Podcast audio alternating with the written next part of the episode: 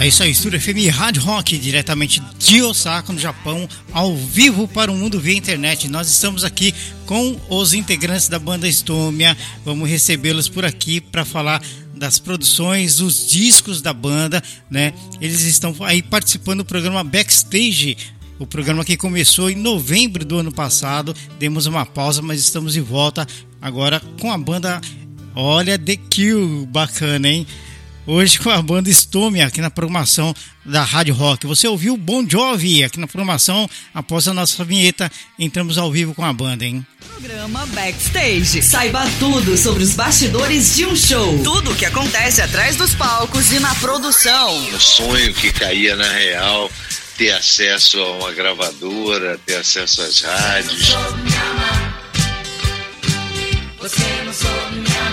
Palco, som, iluminação, produtores, assessores, todos os profissionais que fazem a magia de um grande espetáculo. Turnê de despedida, né? Que é, que é a última turnê do Skank, eles anunciaram, né? O, o término da banda, ou, ou um, um, um, tempo, né? Quando essa preta começa a tratar de cabelo.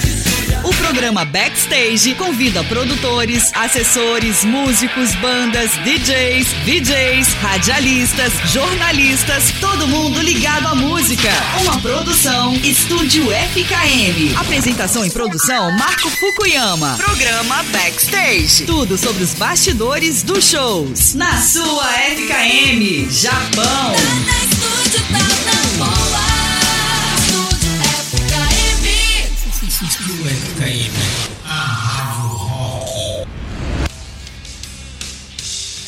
É isso aí, banda Estômia, aqui na programação da Estúdio FM Rock. Olha, galera, tá bacana o visual aí, gente, tá bacana, viu? Nós quatro aqui, todo mundo de preto, tá legal, hein? Banda Estômia, ao vivo, direto do Brasil, aqui para Estúdio FM no Japão. E aí, galera, muito boa noite para vocês aí no Brasil. Boa noite, Marco. Bom dia para quem está no Brasil, aliás, para quem está no Japão, aliás. Bom dia para nós, boa né? Noite, bom Boa noite para vocês aí.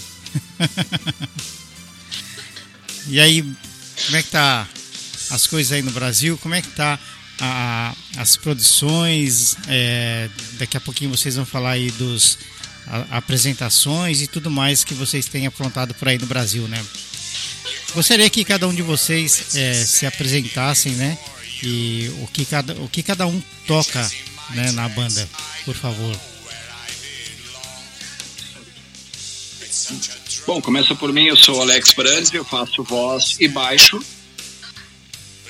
Eu sou o Dermival, eu sou o guitarrista da banda. Eu sou Michel Munhoz, sou o baterista. Que bacana, aí a banda se apresentando, a banda Estúmia, pela primeira vez Alex, já tem um tempo que a gente está ensaiando, ensaiando para trazer vocês aqui no programa, né? Já tem um bom tempinho já, né? Sim, acho que tem cerca de, de um ano, aí a gente deu uma, deu uma pausa, né? Aham. E aí a gente agora voltou. Sim. Cerca de um ano aí para trazer a banda por aqui. A, a gente com ano passado até é. Outubro do ano passado estivemos com o programa Estúdio ao Vivo, então muitas bandas, muitos artistas aí do Brasil. Chegamos a fazer até três entrevistas por semana, né? Às vezes duas por dia. Então, é, tava com a agenda bem fechada, né? E a gente também deu uma paradinha e voltamos no final do ano passado com o programa Backstage, trazendo não só os nomes, os artistas das bandas, as bandas é, legadas e também as independentes e os seus produtores, engenheiros de som, pessoal que trabalha no backstage, para falar do trabalho todo, né? Como é que funciona. Um negócio diferente que a gente resolveu fazer. E agora no programa Backstage, vocês aqui da banda Estômia, é, com vários projetos, eu queria que vocês começassem falando do do álbum que vocês lançaram, No, no One Cares, né? Que foi, com, foi o. Como que foi o processo de criação desse projeto? Como que vocês elaboraram tudo isso? Isso já estava em pauta na época da pandemia? Como que foi isso aí tudo? Esse, é esse foi o nosso quarto álbum, né? Ele saiu depois do Rough Cut, que a gente fez uma transição no Rough Cut, já que foi o terceiro, de começar a retirar a eletrônica. A gente trabalhava muito com eletrônica junto, né? Era uma coisa. Eu, eu brinco que a gente fez o caminho inverso do, do New Order. Né? A, gente, a gente começou New Order e acabou virando Joy Division. A gente foi, agora a gente retirou a eletrônica e a gente tem feito tudo no formato Power Trio. Então foi uma grande mudança assim de paradigma dentro para a banda. Sabe? O som cresceu, ganhou corpo. É, é uma sonoridade bem diferente dos dois primeiros álbuns. Vocês têm uma, uma pegada bem gótica, bem, né, bem tipo Sisters of Birth, eu senti alguma coisa assim, bem Seals and the Benches, né? Eu gosto desse estilo de música, eu acho bem legal. E, e vocês têm influência é, de algumas dessas bandas gringas para produzir esse tipo de som que vocês fazem? É, cada um aqui pode falar das suas influências. Eu, basicamente, é Cure, Joy Division e Bauhaus. Bauhaus. O Michel também pode falar. É. Bauhaus é demais, hein? Eu. o Peter Murphy arrasa, né? Eu acho que tem muito essa influência do, do pós-punk ali da virada dos anos 70 para os anos 80, alguma coisa de anos 90 também, até dentro do, do cenário mais desse cenário mais é, é, gótico mesmo, né? Bem dizendo, né? Então, as minhas influências são essas também, né? Eu curto muito Joy Division, eu curto muito punk, o punk mesmo, o punk rock de 77 e toda essa toda essa transformação que aconteceu ali uh, para ocorrer o pós-punk mesmo, né? Essa, essa, esse tipo de subida de degrau, assim, né? Na sonoridade. E isso ajuda bastante, assim, na, na assimilação da sonoridade. Né? Sim. Nas, grava, nas gravações, eu como guitarrista, né? A gente, eu e Alex, ouvia as músicas e tinha uma, um norte. Quando eu botava a guitarra e ele também dava pitaco, a música modificava totalmente às vezes, né? E isso é uma coisa muito interessante porque é como ter uh, três sementes numa terra. Uh, então, a mesma influência sempre são uh, do punk final dos anos 70, também um pouco do pós-punk final dos anos 80, né? E como um guitarrista que uh, tem um pouco de heavy metal, comigo também, Rammstein, que eu sou, sou fã, então acaba pegando um pouquinho de cada coisa e quando a gente grava, acontece algumas coisas muito interessantes nas músicas. Mas então, misturas. isso aí o Alex também pode falar é bem. Acaba a música tem um norte, a gente grava, a música vira uma, uma música no final que ela a, a fica enquadrada de uma maneira diferente que a gente tinha pensado pelas nossas influências que a gente acaba juntando nessa salada de fruta. É, eu acho que esse background que cada um traz, às vezes a gente grava música de uma forma e depois dentro do estúdio a gente acaba evoluindo ela até para muito melhor. A gente diz assim, olha, vai ficar melhor isso, vai ficar melhor aquilo. A, música ela sofre um processo de amadurecimento é. depois da gravação. Então, ao é. vivo, eu posso dizer que a gente tem outra pegada. Mas é, é normal é acontecer isso, né? Com as bandas. Você planeja de um jeito, no estúdio ela acaba sendo modificada, né? É, é. E tem que voltar a gravar, né? Porque as ideias já voltou, amadureceu. É, okay. isso é normal. Mas, mas sempre fica, lógico, a gravação da ideia principal, né? A ideia de onde surgiu tudo, né? É. Bacana. E, cara, e vocês, é, cada um de vocês sempre tocaram os mesmos instrumentos? Alex sempre a guitarra, é, Demival sempre a, a a guitarra também, o baixo, né? Vocês sempre seguiram nesses instrumentos ou tiveram, tocaram outros instrumentos antes? É, bom, começar por mim, nas formações que a banda teve, eu sempre fiz a voz, né? E às vezes eu tocava guitarra e ou baixo. Agora fiquei definitivamente no baixo e na voz. Né? Também toco e eu faço muita programação também, na né? parte da eletrônica eu fazia toda também. Agora eles podem também falar, é, cada um, acho que basicamente os guris também, né, o Degnival toca baixo muito bem também. É, o baixo, o baixo foi o meu primeiro instrumento com 12 anos, né? Uh, eu fui do violão, bem veinho, com 12 anos, eu enxalpei minha mãe, ela deu um celular velho pro violão, eu queria aprender. Comprei uma revistinha e fui aprender uma fita uh, cassete de, de, de, uma banda, né? Aí fui tirando aquelas músicas no violão, violão velho. Aí apareceu a primeira oportunidade de um instrumento, que foi um baixo, de um vizinho meu, meu pai pagou prestação.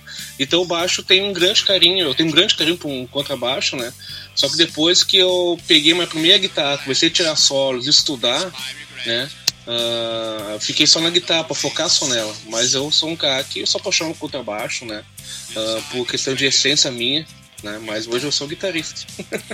o Michel sempre na batera, né? Eu, eu desde os sete anos de idade a bateria sempre foi uma uma paixão e às vezes uma incógnita, assim, porque um instrumento, por mais que, que você se dedique, assim, sempre vai descobrindo algo novo no decorrer do tempo e tal. Nunca fica estagnado, acho que é o, é o grande lance, né? Por mais técnica né, que você adquire, às vezes você tem que é, retroceder um pouco, avançar depois. E isso, enfim, é uma questão de estudo, né? Eu não, eu confesso que nunca estudei muito a fundo, assim. Eu vou mais pela sensibilidade, escutando outros bateristas, bandas, e sempre funcionou dessa maneira comigo. Mas foi sempre bateria. Né? Quando 14, 13, 14 anos, quando, quando eu e mais uns vizinhos montamos a primeira banda, Uh, eu não era baterista, eu era, eu era vocalista, mas como eu morava numa, numa casa com pátio mais amplo, mais espaçoso, a gente fez a, o, montamos tudo, kit dentro da garagem e nas horas vagas eu pegava e tocava bateria, ia me encarnando na bateria, assim, aprendendo a tocar, né? Quando foi um momento certo, assim, eu já estava tocando melhor que o baterista da banda. e, e foi por aí, foi nessa. Daí eu comprei a minha bateria mesmo depois. Né, por, sei lá, 50 reais na época, uma Gup, ah. é, pratos de Utanã quebrado, todo trincado. E foi assim, cara, foi aprendendo dessa maneira, assim.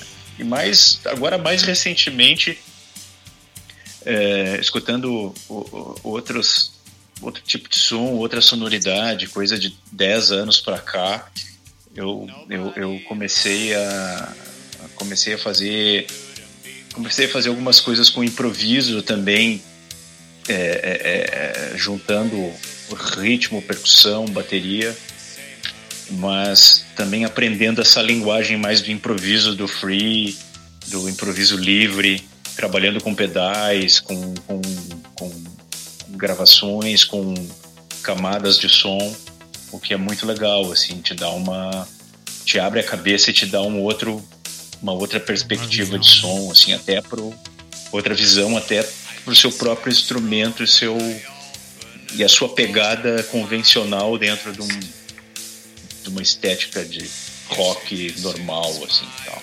Sempre na criação, né? Programa Backstage sim, sim. o pessoal da banda Estômia de Porto Alegre, hoje ao vivo, aqui no programa Backstage na Estúdio FM Rock, né, contando aí é, sobre as produções, os trabalhos. Cara, aí na, na produção das letras, a, como que funciona? Vocês todos participam? Quem que, que cria? Quem que escreve? Por que a, a as músicas são cantadas? Por que vocês decidiram em inglês? Bom, basicamente, inglês é a língua do rock e do post-punk, né? E do gótico também, que a gente tem esse pezinho. E normalmente eu escrevo tudo, até o meu processo mudou. Antigamente eu vinha um refrão na cabeça e dali saía a música inteira, né? Agora eu faço primeiro a construção da música inteira, né? Finalizo a demo até dou uma equalizada, já uma premixada, aí eu sento e fico esperando vir a letra. Às vezes a letra sai em 15 minutos, às vezes leva cinco dias para sair. Olha. E são normalmente experiências pessoais, né? Dentro dessa temática post-punk, gótica, assim. Então a gente fala, eu falo muito de coisas que eu vivi, experiências que eu vi pessoas passarem próximas, né? como 15 Years Old, que é sobre depressão na, na adolescência, que é sobre o caso de uma adolescente que eu conheço, né, filha de uma amiga minha. Então eu vou observando o mundo. Eu acho que mais ou menos funciona assim a construção das letras. Hum, bacana, viu? É... Dermival, e você? O que, que você é, pensa as letras que o Alex escreve, o, o Michel, vocês debatem sobre as letras, a, a, as músicas criadas por ele, como que, que vocês fazem, como que, que funciona isso? Sobre as letras, o Alex ele tem total liberdade, né? Porque a gente confia na visão dele e a gente já sabe a visão dele, a gente já conhece que o Alex vai produzir, né? tendo essa visão que ele falou agora, ou algum outro estereótipo de, de tipo de letra, né? Então a gente uh, simplesmente deixamos ele muito leve, né? Ele, ele é muito livre para criar, né? Ele às vezes deixa as bases tudo pronto, a gente vai lá grava uh, conforme uh, a música está né, necessitando, uma guitarra de um lado, guitarra do outro, um solo, uma entrada, a gente dá ideia, aí a música vai enchendo em camadas, né? em partes até ela finalizar. Mas, uh, mas desde o início assim da, da minha entrada na Estônia, o Alex ele ele é totalmente aberto para qualquer questão de, de crítica, de ouvir de ideias, né? Mas eu, eu, da minha parte, questão das letras da banda, é totalmente livre a, a escolha do Alex. Quem está ouvindo a entrevista aí está curtindo o som da banda Estônia de fundo aí, né? E logo mais vai estar disponível lá no, no, no, canal da rádio no Spotify, onde estão todas as entrevistas. Você vai poder conferir também a entrevista aí com a banda Estômia e a galera aqui. E quem está ouvindo está curtindo o som de fundo, porque está muito bacana, né? E cara, no ano de 2017 a banda produziu e gravou o primeiro single. Queria que vocês falassem um pouco disso, o Time e depois com a chegada da Covid vocês iniciaram um trabalho em home studio, né? É, como que foi passar esse período de Covid? Vocês tiveram aquela fase de gravar é, enviando áudio para lá, para cá? Como que, que aconteceu isso tudo? Foi uma loucura, né? Foi bem complicado a gente até, na, quando a gente gravou o Time, a gente teve o, a participação de um amigo nosso até que gravou baixo para ajudar, porque né, a gente não tinha nem baixo, a gente não esperava, os estúdios fecharam, né? E eu e o Dermival, a gente estava com tudo isso, assim, sabe? As ideias prontas, as coisas querendo acontecer e veio a pandemia. Sem estúdio, sem nada. Então eu tive que aprender a mixar, aprender a gravar. Foi um processo bem complicado. E a gente fazia essa coisa toda de receber track, bateria online, receber baixo, e ter que se virar, ah, não ficou bem gravado, vamos gravar de novo. Aí fazia tudo pelo WhatsApp, aí a pessoa ia lá, gravava depois, mandava de volta, conversava. Acho que o Demival também tem uma experiência complicada em cima disso, né, Demival? É, não, é. foi uma época que hoje a gente vê o amadurecimento né, uh, dessa questão de gravação e mixagem da banda, né? O Alex teve uma evolução muito grande, não só em vocal, mas em toda a cadeia de gravação né, em todas as partes, amadurecimento também nas composições, porque na época a gente, o Alex botava no grupo, ó, eu tenho essa ideia, e eu gravava aqui em casa, mandava para ele.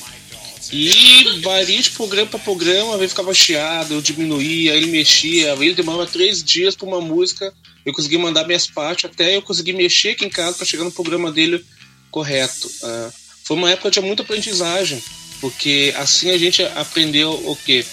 a, a, a trabalhar, né? Sozinhos, muito difícil não poder ensaiar, né? Uh, mas a gente criou muito. Foi um momento que a fuga do momento tão crítico que aqui no Brasil foi, né, na pandemia, né, a nossa localidade também foi muito crítica, né? Uh, a fuga nossa foi criar, né? Criar, criar, criar, gravar, mandar e a gente poder editar, né? foi a nossa fuga naquele momento lá da Storm. Pra mim foi assim e foi um momento bem difícil no Brasil, né? Questão da pandemia. E essa foi uma fuga. Acabamos grava gravando, tem coisa inaguardada nossas, né?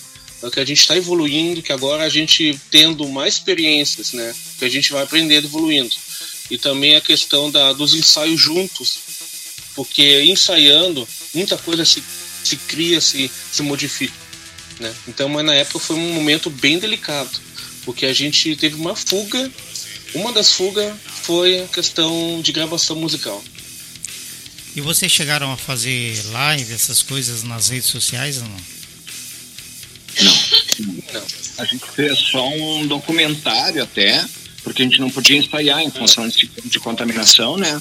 Então a gente fez um documentário com outra formação, o pessoal que tocou com, comigo com o Denival, e a gente fez um documentário chamado Surviving Case, que é sobrevivendo ao caos, que é justamente sobrevivendo na época da pandemia, né? Como tudo aconteceu.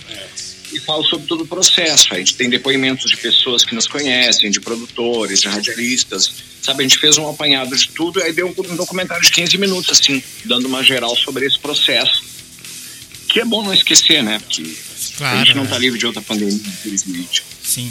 E, e, com isso tudo, a, pandemia, a, coisa da pandemia, vários projetos saíram da gaveta, né? Várias coisas que estavam guardadas, né? Muitas pessoas tiveram tempo de colocar isso em prática, né?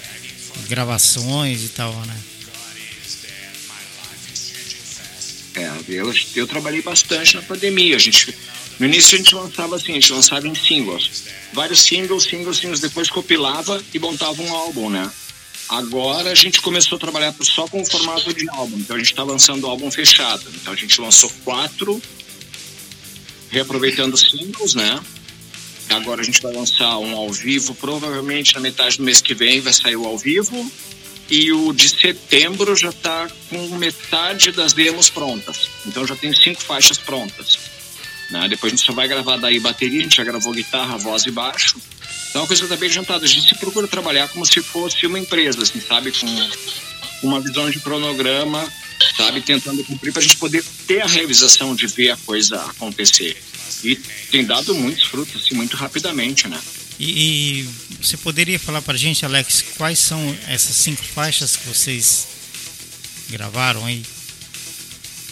Das novas, eu só vou, eu vou adiantar uma, tá? Que ela é muito especial, que ela chama Monk on Fire, que é porque eu vi uma imagem de um monge lutando, né?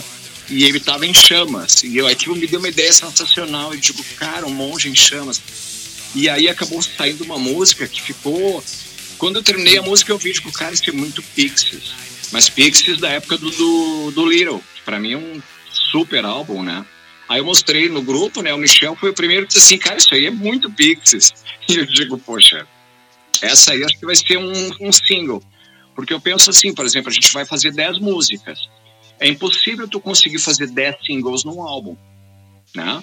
Qualquer banda. Então, assim, a gente sabe que, por exemplo, cinco serão faixas de catálogo, né? E provavelmente cinco ou quatro serão singles.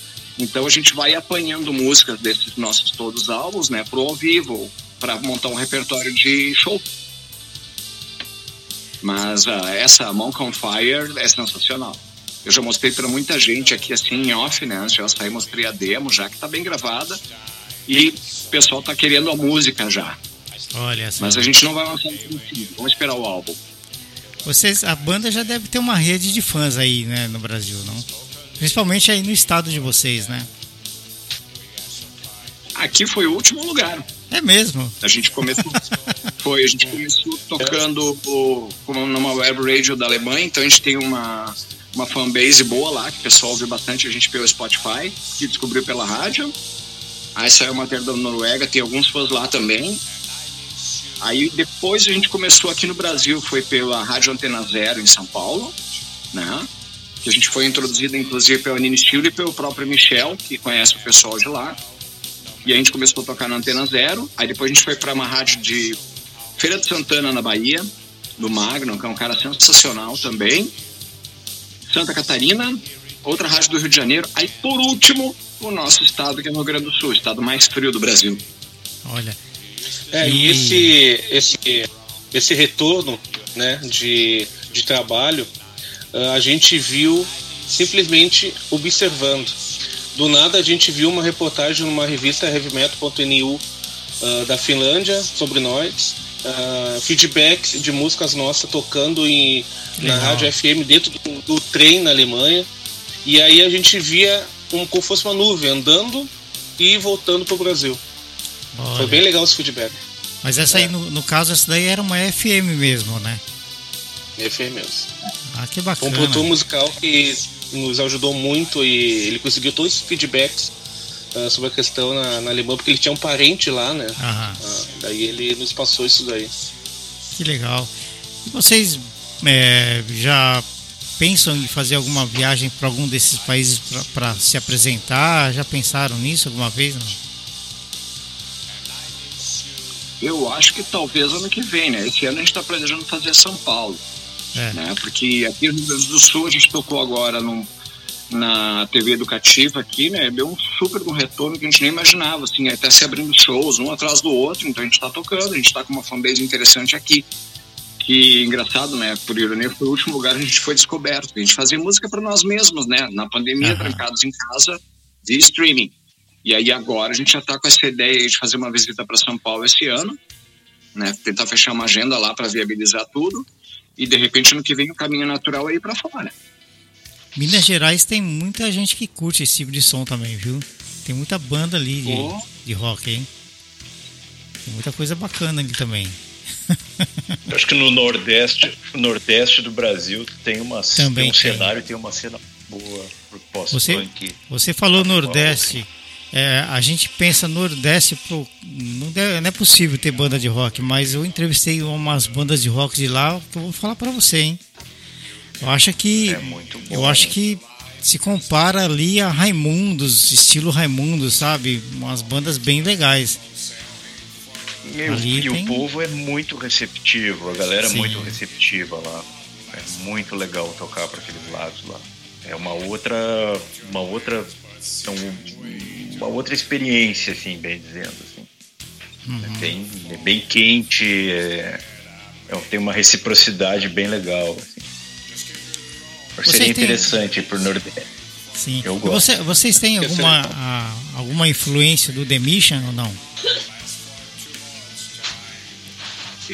Claramente, acho que o Michel tem mais, né, Michel? É, eu acho que o Michel.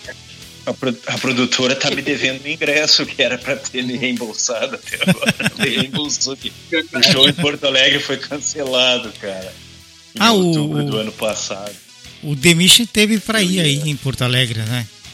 Eles fizeram, é. eles fizeram shows em, no Rio de Janeiro, São Paulo. Não sei se ia rolar em Porto Alegre. Aí Porto Alegre não, não teve. Na última hora eles cancelaram a data. Mas no Rio de Janeiro e São Paulo foi sold out, assim, dois dias seguidos, assim. E aqui. E eu tô esperando o reembolso dos meus cento e poucos reais aí, pelo amor de Deus. Eles tinham, eles tinham aí no, no é. Instagram deles soltado uma, uma agenda de shows, mas parece que, que eu vi que eles tinham cancelado, alguma coisa assim. Isso acontece muito, né? É, eu acho que é uma questão de agenda, né? Porque uhum. de repente não fecha, os caras estão lá do outro lado, né? Do, do na Europa e, e, fazendo muito aquele circuito ali de festivais, né? E, e, e vir para cá, para América do Sul, América Central. Eles, eles foram fazendo tudo, desde a América do Norte, passando pela América Central e acabando a turnê aqui, né? No, no São Paulo, Rio de Janeiro e, e, Porto Alegre. Mas infelizmente Porto Alegre não fechou. Mas pô, você perguntou do, do se eu particularmente curto bastante Mission e Sisters of Mercy, uhum. uh, aqueles projetos paralelos dos outros caras ali do do Sisters também, Ghost Dance, é, todo, todo aquele, aquele pessoal ali da, daquela, daquele cenário ali. O próprio Sisters hoje em dia é, é, é, tá, tá, tá para rolar em São Paulo show. De repente vem para Porto Alegre, não sei também, vai, tomara que não, não cancelem. Né? Eu não sei se você sabe, mas o, o, o N. Hansen até um pouco tempo atrás morava em Águas de São Pedro, em, em é, interior de ele São tem, Paulo, né? Ele, ele, ele, tem propriedade ali, né? Eu é, acho que né? ele tem uma casa ali no interior. É. Sim. Sim, sim, sim. Ele é fez uma bacana. turnê muito legal. Ele fez um, ele fez um, ele, ele em 2009, se não me engano, ele tocou em Porto Alegre aqui, num, num um projeto muito interessante que tinha no Santander Cultural. Mas era, era, um, era um lance solo dele, só uhum. voz e violão. Um negócio bem, bem legal, meio acústico, assim, tocando releituras do Mission, do Sisters também. Eu gosto demais. Bem, bem eu, é, eu sou apaixonado legal. pelo som do The Mission. Eu tenho duas coleções de CDs do The Mission. E vários, vários singles. Cara, quando eles foram aí no Brasil, eu que, eu, que eu me lembro, foi é, a primeira vez que eu me lembro foi em 1990 ou 89, não lembro. Eles estiveram em São Paulo.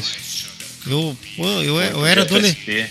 Eu era adolescente, assim, eu fiquei fascinado com o visual dos caras, assim, puta, eu achei muito legal. Foi, uma época, foi uma época boa, cara, vieram bandas legais, New Model Army, uh -huh. Mission, uh, Wanna Bats, Stray Cats, era, era, uma cena bem, bem bacana, assim, na época. Me lembro. Muito legal. É uma fase legal. lembro, né? das, lembro dos, dos, dos fanzines, assim, fazendo os os cine reports assim dos shows e ah, tal. legal. legal. Agora vocês poderiam falar para gente sobre o álbum Rugy Cuts, é, esse que seria no formato trio e com uma sonoridade mais crua, né, que vocês produziram. Como que foi esse trabalho, Alex?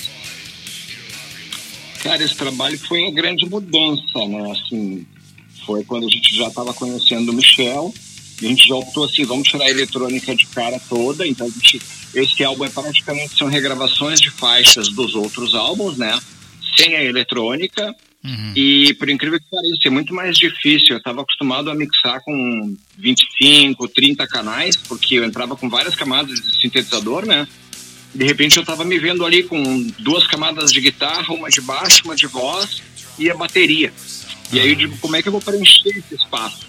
Sabe? É muito mais, foi muito mais complicado assim, o processo para eu me achar. E nisso, esse nosso amigo aí de fora, que ele é, era, de uma, era de uma grande produtora, agora ele já saiu, ele vendeu a parte dele, e ele começou, ele, ele era fã da banda, e ele começou a nos dar uma mentoria. Né? Então, assim, eu mandei 10 mixes para ele ele criticou as 10. Ele disse, cara, essa guitarra não tá boa, essa voz tu vai regravar. Sabe, ele fez toda a mentoria assim na amizade. E aí, depois que eu fui comparar a demo com o álbum que saiu, a diferença era absurda porque era o ouvido de fora, né? De alguém do meio da mídia. E uma coisa é a gente ouvindo o nosso som, dizendo, ah, isso aqui ficou legal. Outra coisa é uma pessoa de fora. Então, quando a gente comparou o antes e o depois, foi absurdo. Aí o Demival também cresceu bastante na guitarra.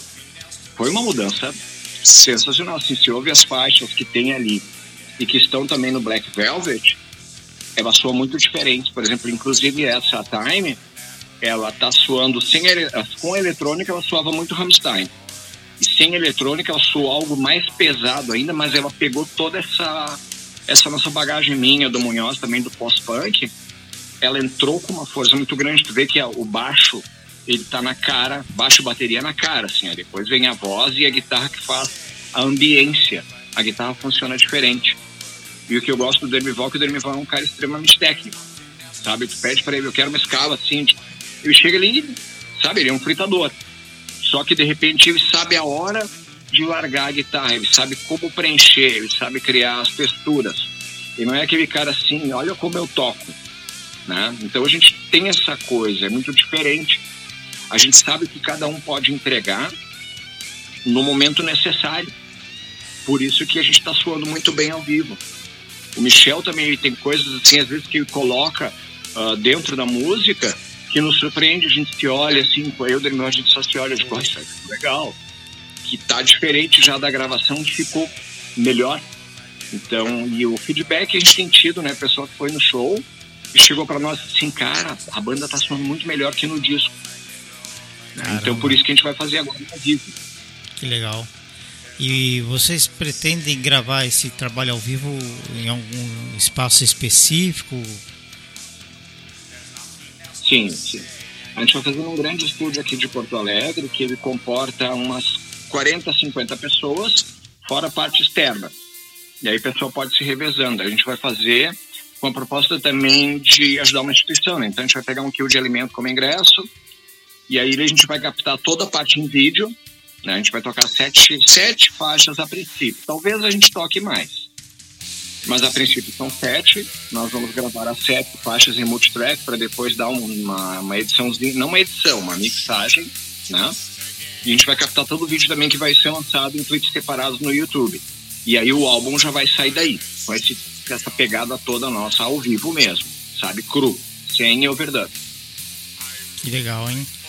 É um espaço já preparado e projetado para esse fim, né? Para esse tipo de coisa, né? É um estúdio bem grande, assim. Eles fazem toda a gravação em multitrack, eles captam tudo separadinho, né? Todas as peças de bateria, baixo, tudo que precisar vai ficar em tracks separadas. Aí depois eu só vou dar uma, equali uma mixada em casa, né? Pra pegar o melhor som, né? Mas a gente quer também a ambiência, a gente quer o público, né? E a gente quer essa nossa pegada ao vivo. Eu acho que já estava na hora também, né? depois de quatro discos, tá na hora de fazer um apanhado. Legal. Sabe? De, é, de como a banda ao vivo. Eu gosto muito dessa coisa de o som cru, né? É, o The Coach, eles lançaram um, um pacote, né, de aniversário. Então ali tem várias gravações crua, sabe? É um negócio muito bacana. É, soa uma coisa meio garagem, assim, uma, uma, uma, versão totalmente diferente do que a gente ouve no disco, né? Eu gosto demais desse tipo de coisa, acho muito legal.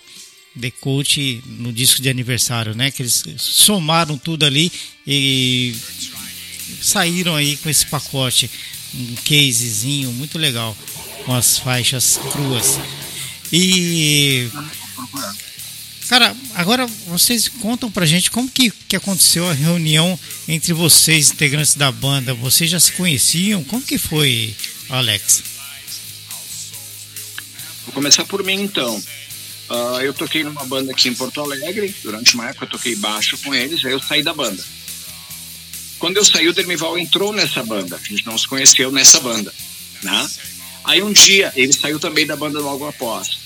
E aí um belo dia comentando, eu não ouvi um comentário sobre um post dessa banda, eu entrei para comentar, ele estava comentando também, a gente começou a conversar e aí acabou, começou a nossa amizade, né? Desde 2017. Começou por aí. Aí a gente começou isso. E o Michel, o Michel eu comprei, o Michel trabalhava numa loja de discos, uhum. né? E eu comprava muito disco lá, muito CD, negociava também discos, né? E aí eu lembro que um dia ele chegou para mim com um CD e disse e eu tava olhando os CDs todos, aí eu achei um CD de uma banda que era dele, mas na humildade nele, essa banda dele era uma banda grande já na época, né?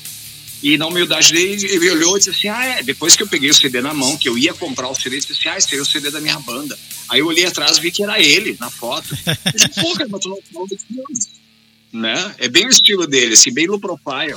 E aí eu comprei o CD da Demon Vampires, que era uma banda de psychobilly, né? Era psychobilly meio post-punk também, indo para uma, uma, algumas influências do post-punk, né? Foi isso, já faz o quê? Uns 10 anos, eu acho, né, cara? E foi a época que eu trabalhava na, nessa loja e aí nós a, a, tínhamos assim um contato dos clientes e tal. E o, e o dono da loja, um camarada nosso, né, comum também, ele trazia alguns CDs, discos assim específicos e em especial, né? E eu eu ficava responsável por contatar os, os clientes, né? E tava o telefone do Alex nessa, nessa agenda. A gente ligava, eu ligava, ó, cara, chegou aquele disco, chegou o The Cure, aquele que tu queria lá, ao vivo, sei lá, que era de 84, aquele e tal. Aí o Alex ia lá na loja, aparecia lá, e foi mais ou menos assim. Daí, depois de um tempo, depois de um tempo que eu vim, fiquei, fiquei sabendo da Estônia, né? Ainda mais ou menos naquele período, assim, tal. Uh, ali no, por 2018, 2017. É, mas eu não morava mais em Porto Alegre, eu fiquei um tempo no interior, morei um tempo no interior. Isso. O Alex me mandou umas gravações, me mandou uns links e tal da banda, eu escutei mas acabei me mudando. E aí eu voltei, voltei em 2018, ainda no ano de 2018, mas daí eu acho que perdemos contato, né? E... Quem fez o nosso contato foi o Dermival, porque é. ele viu uma postagem sobre a Damnation Vampires no Instagram, né? E Isso. o Dermival comentou disse, bah, agora essa banda e pá. E aí eu vi o comentário do Dermival e digo, cara, esse é o Michel, ele é gente boa pra caramba, assim. Aí contei essa história, né? E eu falei que eu já tinha te convidado para tocar, mas estava no interior, tudo. Aí tu disse, não, mas já estou em Porto Alegre. E aí a gente começou é. a lavar para deixar. Na real, o ano passado a gente, o ano passado a gente fez uma, uma comunicação mais estreita, criou uma, né, uma, uma comunicação mais, mais é, próxima, assim. E eu acho que não sei o que aconteceu, que eu tinha o teu eu tinha o contato do Alex no WhatsApp e perguntei, e aí, cara, como é que tá a banda e tal, coisa e tal. E aí ele falou, cara, nós estamos reformulando a banda e estamos precisando de baterista. Aí eu, assim, cara, manda os links, manda mais, mais links aí pra gente dar uma escutada aí. Ele, o Alex mandou os links e eu fui escutando, eu falei, não, vamos, vamos fazer, vamos fazer alguma coisa. É baixo, a princípio é baixo, guitarra e bateria. Então, perfeito, esse é, essa é a sincronia total do, do da sonoridade, assim, dá pra, dá pra criar algo bem interessante em cima, né?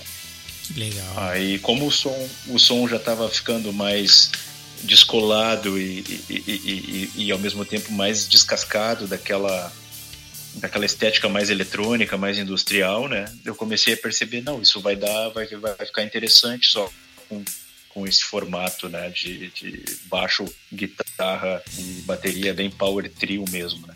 Vai dar mais vai dar mais substância mais mais graxa no som né? e foi mais ou menos isso. E cara é, a faixa etária de público da banda como que é? O pessoal já mais com uma certa idade a juventude também curte né? Curte. É. no show que a gente fez no Caos tinha gente ali dos 18 aos 45 né pela métrica que eu tenho do, do Spotify, daí é outro mercado, ali é acima dos 35, né? Mas é muito nichado, de acordo com a minha. Aí já entra, cada país muda a faixa etária. Mas no Brasil é mais abrangente, assim, sabe? O pessoal que tem descoberto muito o post-punk, essa galera nova que quer fugir do, do som comercial que tá rolando aqui, né? A gente tem uma infestação, assim, um negócio complicado. E aí o pessoal que está indo pro rock acaba descobrindo post-punk e ouve Joy Division hoje em dia como se fosse o, o Led Zeppelin. Vamos comparar assim, sabe? Quando nos anos, nos anos 80, quando eu descobri Led Zeppelin, né? Hoje o pessoal está descobrindo Joy Division como se fosse o Led daquela época. Quer dizer, a gente vai pegando a referência das décadas anteriores, né? Isso é muito legal. Cara, e o, o Munhoz falou aí da, da época da loja do disco e tal. Tô lembrando aqui que eu vi uma postagem essa semana que as vendas de, de LPs cresceram bastante, viu? É, ultrapassando aí a venda de CDs, aliás, né? Parece que o pessoal tá curtindo muito. Aliás, aqui no Japão tem muita loja de vinil também, viu? O pessoal curte vinil é, eu ia te perguntar aqui. isso. É, tem eu ia te perguntar isso aí, como é que tá as como é que tá aí no, no Japão as coisas? Vocês conhecem a, a loja Tower Records? Sim. Aqui, aqui na minha cidade, é uma cidade grande, né? Tem duas. Dentro dela você encontra uma parte só de vinil na Tower Records. E você encontra de tudo, encontra de tudo. Desde de rock a outras coisas, né? E são aqueles importados mesmo, que você precisa do adaptador para colocar no meio do disco, né? Muito ah. legal. Coisa que você vi, que eu vi, aliás, em filme, né? E você acha que os, os, os vinis, né? Muito legal. E compacto também tem, né? Os compactos. Legal. E... É. Eu, acho que, eu acho que no Japão até o CD tá virando bem, né? Ultimamente saiu uma estatística das vendas de CDs no Japão e tá super super bem, assim, né? Sim. É uma mídia, é uma mídia que, que o pessoal não, não transformou em algo obsoleto, algo né, com a sua obsolescência assim natural daqui do Ocidente, né? O japonês ele, eu acho que ele respeita bastante todo todo formato, assim, né? Eu acho eu acho isso bem legal, assim, bem interessante, né? Ah. Não só o vinil, não só no Japão você consegue, eu acho que se desenvolver com qualquer mídia, até no cassete, assim, na fita cassete, né? Sei lá, Não, na mídia mais primitiva possível. Incrível que pareça, um, há pouco tempo atrás eu entrei em uma loja de eletrônicos e eu vi ali um, um receiver lançado há pouco tempo, lançado acho que o ano retrasado, ano passado, não sei, com fita cassete. Bacana. A gente ainda, ainda acha fita cassete para comprar aqui, ainda acha, né? E eu gosto. Aqui no Brasil, aqui no Brasil, no, aqui no Brasil tá, tá o movimento assim mais voltado no underground, assim tá tá, tá, tá, tá começando a produzir fita de novo. É. é uma, eu, eu pensei é um até em eu, colecionável. Eu pensei até em pegar todos os áudios em todas as entrevistas e passar pra fita cassete, sabe? Mas aí a... Sim. É legal. Aí a patroa já eu fala, não, vai, vai, acumular muita coisa, não sei o quê, né? Sim. aí você dá um break, né? Tem um pessoal. Tem um pessoal do Japão muito louco. Tem um pessoal do Japão muito doido aí que eu curto muito, que é o pessoal do noise, assim, do, do noise, do, do, que faz noise e trabalha com barulho extremo, assim. Os caras só lançam em cassete, cara. Então, eles se negam a. Não tem vinil, não tem CD, não tem nada, é só cassete, só Bacana. cassete. Legal. E aí extrema, uma coisa muito extrema, muito fechada, assim. Se montar aquela coleçãozinha de, de, de, trabalho em cassete, eu acho bacana, viu? Inclusive, legal, você falou aí de, de, de Aqui você encontra muitos sintetizadores, aquela coisa toda que, poxa, que acho muito legal cara. isso. Sintetizadores e. Puxa, que demais. Bacana. E é mais fácil de adquirir, né? Mais, mais fácil para comprar, né? Mesmo que o valor é, seja é, parecido com o do Brasil, o, o, o dinheiro japonês você consegue comprar com mais facilidade as coisas, né? É, e fazendo uma menção a um mestre né, do sintetizador aí que se foi agora no domingo passado, né? Foi sim, o Ryuichi Sakamoto. Sim. É esse Yellow Magic Orchestra. Né? É verdade. Eu vi essas postagens. O cara era, cara era simplesmente um, um, um, um, alquimista dessa, dessa área, né, cara? Com certeza. É isso aí, Estúdio FM Rádio Rock. Hoje a banda Estômia aqui com a galera batendo papo ao vivo, direto de Porto Alegre, aqui no programa Backstage. Cara, a gente passou aí no, no, antigo programa Estúdio ao Vivo cinco anos entrevistando a galera aí do Brasil. Foi muita gente, hein? Foi muita gente. E vocês estão aqui agora no do Backstage, né? É, o nosso novo programa que começou no final do ano passado. E eu quero quem sabe receber vocês em outra oportunidade, trazendo mais novidades, né? Falando de outros trabalhos, apresentações e tudo mais. Eu quero agradecer demais Alex Munhoz e o Dermival aí pela presença no programa Backstage. Foi muito bacana receber vocês por aqui. Fiquei devendo, né, Alex? Desde o, um ano e pouco atrás aí trazia a banda. Mas finalmente chegou aí, estamos aqui. E muito obrigado pela presença e pelo som de vocês também, viu? Não, a gente tem mais que a gente só tem a agradecer pelo apoio, porque cada espaço é fundamental para que a música independente continue viva, né? Que o rock continue florescendo no coração de cada um, cara. É complicado competir com, com, tudo, sabe, por um espaço. Então, sabe, foi a gente extremamente grato. Vocês podem seguir aí a, a galera do Stomia no Instagram. Passem aí para eles o Instagram de vocês. O pessoal também vai poder curtir a entrevista é. lá no, no, Spotify, no canal da, da rádio, né? É, o, o Spotify, o, o, Instagram é Stomia Music. Stomia sempre lembrando que é com TH, Stomia Music, né? E assim você encontra a gente no YouTube, no Spotify, em qualquer lugar. Sendo que nas outras redes é só colocar Stomia. Então tá bem facinho assim de achar aí. Material não saindo então, né, gente? Mais um mês e meio aí já saiu ao vivo. Setembro tem mais um disco de estúdio. Legal. É essa correria, a gente não consegue parar de produzir. É isso aí. Munhoz, Instagram, Dermival. É Michel Munhoz Artwork. É, Michel underline Munhoz underline Artwork no Instagram. No Instagram é o dermival.juno.tt6 e o YouTube é dermival Eskenen Júnior. Aí, galera, para seguir o pessoal da Estômia nas redes sociais, né? E muito obrigado, gente, pela entrevista, foi muito bacana. Tava devendo isso para vocês, então a minha cabeça tava matutando. Tem que trazer a banda aqui. né? Eu quero fazer tá mais uma, mais uma selfie aqui com vocês, hein? Certo. Vamos lá. Mostra a camisa do The Kill aí, Alex. Ah, então. Tá. Aí. Opa!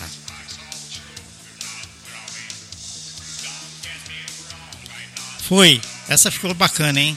Essa aí vai, vai ficar bacana. Depois eu vou abrir no Photoshop e fazer uma montagem com ela aí, vai ficar bacana. É isso aí. Beleza também, eu vou postar uma aqui. Obrigado então. Legal.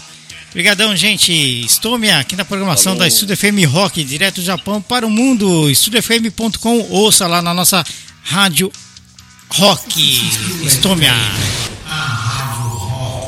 Valeu.